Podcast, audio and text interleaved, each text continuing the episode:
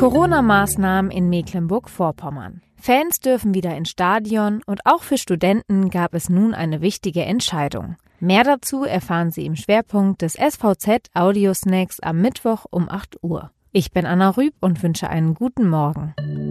Weitere regionale News vorweg. Das Corona-bedingte Veranstaltungsverbot entzog der Hansemesse wie auch der Stadthalle Rostock ihre Geschäftsgrundlage. Bereits geplante Veranstaltungen wurden ersatzlos gestrichen oder verschoben, wie die Geschäftsführerin Petra Burmeister berichtete. Die Situation ist ernst. Kurzarbeit seit Mai ein Bestandteil im Unternehmen und doch haben wir Grund genug, zuversichtlich in die nächsten Monate zu gehen, so Burmeister. Denn nun plant die Geschäftsführung erste Veranstaltungen.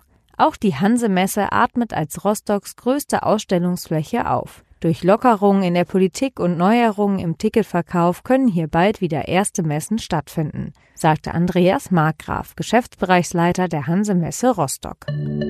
Gestern entschied das Kabinett, dass in einer Testphase bis Jahresende Spiele in den Profiligen mit Zuschauern wieder zugelassen werden. Davon profitiert als erstes der FC Hansa Rostock am Sonntag im DFB-Pokalspiel gegen den Bundesliga-Aufsteiger Stuttgart. 7500 Fans können das Spiel im Ostseestadion sehen. Wir entscheiden das nicht vom grünen Tisch in Schwerin, sondern besprechen es mit denen, die es betrifft, sagte Ministerpräsidentin Manuela Schwesig in Richtung ihres Amtskollegen Markus Söder in München, der mehrfach mit Blick auf die Bundesliga vor Einzelentscheidungen der Länder gewarnt hatte. Zusätzlich beschloss das Kabinett eine Änderung des Landeshochschulgesetzes. In Mecklenburg-Vorpommern soll die individuelle Regelstudienzeit um ein Semester verlängert werden. Das war der SVZ Audio Snack. Alle Artikel zum Nachlesen und Hören gibt es auf svz.de slash audiosnack.